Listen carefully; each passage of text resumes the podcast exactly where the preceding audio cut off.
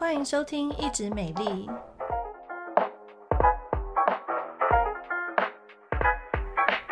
我是皮肤科蔡依珊医师，我是皮肤科胡一轩医师。Hello，大家好，我们今天要跟大家来聊的是指甲脆弱的话该怎么办？是不是身体出了什么状况呢？那这个指甲脆弱就是易断啊，不知道大家有没有这个经验哈？就是你可能有时候翻搬东西啊，或者是拿一个东西的时候，哎，就发现哎，奇怪，我的指甲怎么从旁边这样子裂开了？或者是说，对对对对，或者是直接是。直垂直的往下分叉，然后还有是那种分层，嗯、就是它的指甲就是会变得，对，会像很多层，嗯、像那个 千层树嘛的那样一层一层这样剥离，然后或者是说指甲真的比较好像比较软，没有那么硬，没有那么健康，感觉软软，然后就很容易断，然后或者是挑起来这样子，然后甚至说你这样子容易断裂的状况下呢，就是指甲下方就空掉了，就造成说你的甲肉分离，然后你做事情就。很容易去勾到，然后就很痛之类的。嗯，不能穿丝袜。有病人是这样跟我讲，就是说，对，他很困扰，他完全没有办法穿丝袜。对，嗯，然后，然后因为你指甲又很容易断，所以你的指甲可能也留不长，甚至会有些人还会有那种越剪越短的状况出现。有，因为我门诊就是我这个医生比较特别，我有时候病人来，我会检查指甲，我是风纪股长，因为我就会看说，哎。如果你是皮肤有湿疹，你就不能留太长。那我有一天就看一个病人，不是留太长，他剪超短的。我说你这剪太短也不行，哦、因为指甲下面那个甲床都快裸露出来了。哦、他说你现在你不知道，我稍微留长一点，它就被吹好，所以就是指甲它会分层，哦、那他也很困扰，所以他必须要剪到很短，不然他们走。指甲走走走走到末端就分层，然后或是裂开，或是断裂，它就变成一直会勾到东西，然后甚至是自己有时候只是手拨一下头发，然后脸上就被自己的指甲刮到。嗯，其实像婴儿也蛮长的。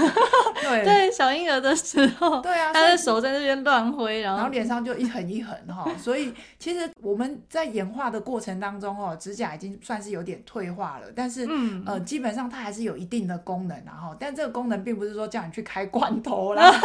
好，或者是有的病人就是把它拿来抓身体等等，它其实是有保护我们手指头末端的一个功能。那但是这个指甲呢，呃，在很多因素都会去影响它。那我们人类偏偏又很喜欢对指甲做一些事情哦，像我分享一个很有趣的故事，我自己有一个朋友哦，大概三十几岁一个女女生了哈，嗯，现在是不是很多女生都会去做指甲一个造型？对对，然后去做光疗指甲。那在台湾做做很多年都没问题哈，她就是漂漂亮亮，然后觉得做的时候比较女性化，然后有魅力这样子。那有一次呢，她就传赖给我说啊，怎么办？救我！她十只手指头那个指甲旁边呢，全部都指甲旁边那个么字形的地方都肿起来，啊，真的很像甜不辣哈，而且是有上辣椒酱的。然后呢，原来啊，她就是去北京工作，嗯，那北京呢，她就在当地做一个那个光疗指甲，是，那可能用的原料啦，或者是一些粘着剂啊。硬化剂等等，跟呃台湾所使用的不一样，所以他就出现一个过敏的情形。Oh. 那我就是请他赶快去卸掉，殊不知卸掉更惨，那个指甲整个脆裂，oh, 就是对他的指甲，就是那些东西不晓得是什么，嗯、可能就让他指甲变得好好脆哦。所以这种就是外来原因造成的指甲变脆弱。啊，有的幸运就是过一阵子，嗯，好一点，但是有的可能蛮惨的。我有遇过病人跟我抱怨说，他在五年前做了光疗指甲，嗯，然后可能是黑心光疗吧，然后做以后，哎，他指甲之后就一直变得很惨烈，就是变得黄黄的，然后、嗯、呃很容易分层，然后变得很软这样子。嗯，那到底有哪一些？嗯，哪一些原因哦，是会让这些病人的指甲变得这样子这么惨烈啊？嗯，其实我们身体健康的话，指甲就会健康。那健康指甲就是大家可以知道，就是一个粉红色的底部嘛，然后表面有点光泽，不会说有一些凹凸不平的坑洞啊、龟裂，然后它会有一点点弹性。嗯，对，我们剪指甲的时候，其实就会发现说，指甲其实它有一点点弹性这样子。那如果说当你有这种指甲容易断、容易变软、裂开的状况的话呢？最近啊，最近我觉得真的比较多人是因为就是反复的碰水，然后潮湿，嗯、然后让这个呃水分啊或者是清洁剂去清洗侵入我们的指甲，而造成说指甲有这个脆化变软的状况。哦，就是洗手洗过度啦。哦、对对对，嗯、然后或者说他真的是他要常常洗东西的那种工作，嗯、也有这种情形。那还有就是我有遇到就是常常咬指甲的人啊，就习惯性，大家千万不要以为咬指甲是小孩的专利，基本上呢，我跟你说，大人也是会咬指甲，然后、嗯嗯、呃，这个咬指甲的族群超多的，对，然后你叫他不要咬，他他也没办法。莫名其妙，那个指手指头就会在他嘴巴出现。对，就是有的时候小时候养成的习惯，也有可能跟着你一辈子，嗯，这样子。然后或者是说，有一些人他喜欢用指甲去抠东西或者去做事，嗯，对啊，例如说开瓶子啊、开箱子啊、对，开罐子之类的，然后常常去用指甲去过度的使力去做一些事情。然后像刚刚蔡医师讲那个水晶指甲案例，我这边有另外一个，嗯他就是做完了美美的水晶指甲，呃，光疗指甲，然后要出国去玩。对。然后呢，原本应该美美的出国嘛，可是呢，他去搬行李的时候，他忘记他是刚做好，做然后他就用他的。可能使力错误吧，他的施力就全部都在他的光疗指甲上哦，然后他的指甲呢，下方呢就真的是被他掀起来了，天哪，掀掀一半吧大概，然后他回来就就跟我说，他后来那几天手都非常的痛，对啊，玩的就很不开心。大酷刑其中之一个不就是拔指甲吗？就差不多是那个感觉。对，然后他下面就是有出血，然后还有淤青。的状况，对，所以做这种长指甲的时候，真的大家还是要小心。对啊，因为我也想到一个，嗯、但是他并不是做这个光疗指甲，他是以前我们的呃高中的生物老师说，他呃在念书的时候呢，他很喜欢打排球，但是他不剪指甲。嗯、好，结果有一天呢，打排球奋力一挥，结果。妈呀，那个球刚好打到指甲，整个指甲往后一翻，就是拔指甲一样，呃、对，太可怕了。对，然后还有，因为现在很流行做光疗指甲，然后如果说你过度频繁的去换造型，哦、因为这个卸甲其实也是蛮伤的。对，嗯，所以你这样子反复的去卸这个指甲油，或者是卸这个光疗指甲的话，都会很容易让我们的指甲就变脆啊、变弱的这种状况。嗯，而且也蛮花钱的啦，嗯、不要这样子。对，然后还有一些就是比。比较是身体体内的因素，就例如说你的甲状腺机能低下，然后一些比较慢性的肝病、肝脏机能退化，然后或者是说慢性肾衰竭，都会导致说我们的指甲会跟着不健康，会变得比较脆弱。那其实还有一些皮肤科的比较少见一点点的疾病啦，像是肝藓呐，然后扁平苔藓，或者是甚至比较严重的圆形秃。都有可能会影响到我们指甲的健康，然后还有我们上一集提到的富贵手，就是比较严重的手部湿疹，其实也会影响到我们指甲的这个强韧度，这样子，啊、嗯，所以原因真的还蛮多的。好，所以像那个中医师也常常说啊，望闻问切，其中望有一个就是不只是看他的五官哦，有时候连他的指甲都要看，就是哎、嗯欸，其实指甲也可以透露出我们身体有一些隐藏的讯息。像之前不是说那个包公审案吗？假如他是中毒而死的，指甲也可以化验这样子哦。嗯，哦对，然后还有想到一个就是。呃，之前比较流行肠病毒的时候，通常在肠病毒过后一两个月，然后就是会有指甲脱落的状况。那那个指甲脱落就会跟我们今天讲的指甲断裂有一点点不太一样啦，那比较大块，那是比较大片的脱落。然后还有就是，如果说当你指甲裂开的那个裂缝都一直持续在同一个地方，然后你怎么护理都护理不好，甚至说你发现说，哎，你那个指甲根部好像有一点点隆起。下面好像有长东西的感觉，其实有一些指甲肿瘤也会造成说你的末梢指甲有断裂的状况。嗯，就是好像大台北的马路，如果中间有一个呃小石头，那每次你开过去的时候，你是不是车子你搞过去的时候，你也会扑起来一下？嗯，那我们的指甲就有点像那样的感觉，走到那里就碰到那个时候就会扑起来一下这样子。其实这个还是门诊有时候会遇到，但这不好诊断，因为一般你如果要百分百确诊，其实是要做一些切片检查。嗯嗯嗯。那所以说，除了一些疾病或者是一些外力的影响之外，其实当我们身体缺乏某一些营养素的时候，也会影响到我们指甲的健康。嗯，是的，嗯，像是这个生物素，就不知道大家有没有听过生物素？它以前是被归类在维生素 B 群里面，那后来的话就是把它独立出来，然后称作这个生物素。那当生物素不足的时候，指甲的硬度这些韧性啊，就会受到影响。嗯，其实像我常听到，就是以前老师就说有一个案例是，他很喜欢吃生的鸡蛋，哦，嗯、日本人日本人超爱吃生的鸡蛋，对对对，什么东西寿喜烧也要裹生鸡蛋什么什么的。那你如果吃太多生的这种蛋白质的时候，其实会降低你生物素的一个吸收，你就会比较容易缺生物素。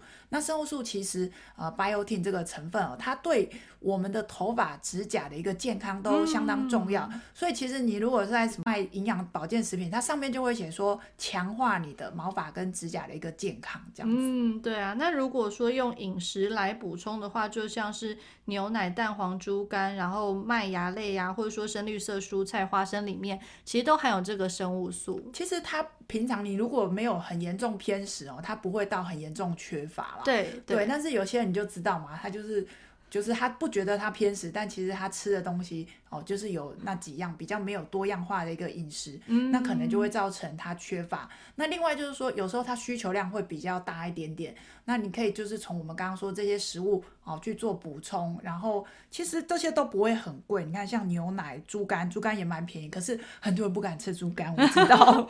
哦，那像花生啊、深绿色蔬菜，尤其是深绿色蔬菜，其实也蛮便宜的。所以其实从日常生活当中就可以去做一个补充。那当然，如果你觉得麻烦的话，话或者是说你这是三餐老是在外，哦，那都叫 Uber，你不太能控制哈。那没关系，像现在保健食品也有一些，那不用问医生哪个品牌，基本上。你就挑大的，有听过比较有保障的，这样子就可以。然后按照上面建议的量，啊，多吃无益。啊，很多人就想说，啊，我指甲那么脆，那我吃两颗会不会好一点？假如罐子上面建议尽量就是吃一颗，你就多吃多吃那个，其实也没有什么帮助啦，哈。嗯嗯嗯。那还有铁这个东西，如果当你缺铁或者是缺铁性贫血的时候，指甲也会变得比较脆弱，容易变断裂啊、变薄啊，甚至有凹陷的状况。嗯，像是台湾人好像有蛮多人会缺铁性贫血的，对，但是要到非常非常严重才会看到所谓汤匙指甲，也是那个大部分就是呃，现在因为营养已经过剩了，比较少，嗯嗯、但是在很多年前啊，有时候营养不均衡，然后女生哦，因为 MC 生理期的关系，有的失血过多哦，或者她可能刚好有子宫肌瘤或者一些其他疾病，造成比较严重的缺铁性贫血，哎。长期下来，那个指甲真的很像汤匙，一个一个凹凹的，然后真的，一碰就断。就是我们开玩笑说有点像巫婆啊，哈。但是还好，现在比较少见到这样子一个情形。不过还是提醒一下，尤其是女性朋友哦，如果你有贫血、缺铁性贫血的话呢，当然还是可以补充一下这个铁的部分。嗯，而且啊，缺铁的时候也会掉头发，哎。对啊，所以你看，又再次 证实头发、指甲，他们都是一家人哦。对，对，对，对，就是这是属于一个。对外观啊，对我们的功能性来讲呢，其实呃毛发跟指甲都是属于硬的角质蛋白啦，嗯嗯嗯，所以铁呢真的也是会影响哎，那怎么办？可以补充哪一些东西？嗯，那食物的话，其实刚哎猪肝又出现了，然后其实深绿色蔬菜或者红苋菜，然后像是一些牡蛎类的都可以来补充铁。那我们记得牛排好像也是可以，就是红肉啦，红肉猪肝，然后深绿色蔬菜都可以。那你如果说你是要补充那个。维他命的那种铁的话，要小心不要补过量，因为铁它是属于金属元素的东西。你如果当铁补过量的时候，第一个是容易便秘，或者是会对肠胃道有一些刺激；第二个的话，它是会就是会跟其他铁相关的营养素做竞争，这样子。那这边也补充一下，很多人就说，那我怎么知道我有没有缺铁？抽血检查，真的啊，抽血就可以知道。哦、嗯，那还有就是蛋白质缺乏也会影响到指甲的健康。嗯嗯，不过这个可能就比较少见一点。对啊，除非是那个啦，像以前最有名就是木匠兄妹哦，Carpenter 就是一个唱歌的。有有我听，哦、我有听过，有听过，因为非常有名啊，很好听的歌曲啊。但是那个妹妹就是得厌食症，然后呢，妹妹厌食症就是掉头发、指甲脆裂。那个呃，你也知道厌。时症什么都不吃啊，所以它一定是蛋白质非常缺乏啊，所以它蛋白质都被分解了。嗯，对。然后吃素的人也要小心，就是你一些因为吃素没有办法吃肉嘛，所以你豆类的植物性蛋白还是要吃够。那还有，我觉得就是台湾有一些美食和小吃也都是以淀粉为主啊，这真的。那或者是对对对，都是都是淀粉啊，面啊，一大碗面几乎都是淀粉。碗。对，然后或者 对，或者是有些人可以录一集。对，或者是大家在那个月底要省钱的时候，可能每天吃白吐司、吃馒头，对，都都是淀粉类。那你蛋白质如果比较不够的时候，也会影响到这个指甲的健康。那最后一个营养素的话就是锌，就是当我们如果缺锌的时候，嗯、其实指甲也会变得比较脆弱。嗯，那新的来源啊，其实也还蛮容易的啦。如果喜欢吃海鲜的朋友，当然要新鲜哦，不然就是荨麻疹麻烦。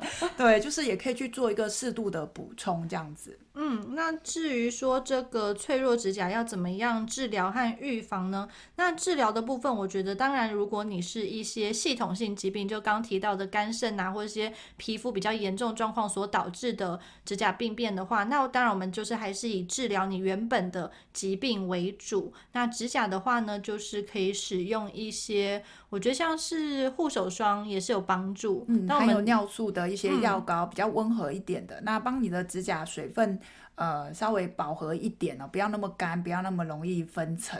嗯，然后像是有一些他真的比较喜欢 做光疗指甲的话，那你其实做一阵子之后，还是要让指甲有休息的时间。然后呢，就是品牌可能。店面也要慎选吧。对啊，不要去找一些奇奇怪怪，看起来就觉得嗯，可能用的东西不是那么安全哦。嗯，以上就是今天针对这个指甲脆弱、指甲易断呢，就跟大家分享有一些可能的原因。然后如果说当你有可能缺乏这个生物素、铁质、蛋白质以及锌的时候呢，也可以去做适度的补充。那我们下次空中再会喽，拜拜，拜拜。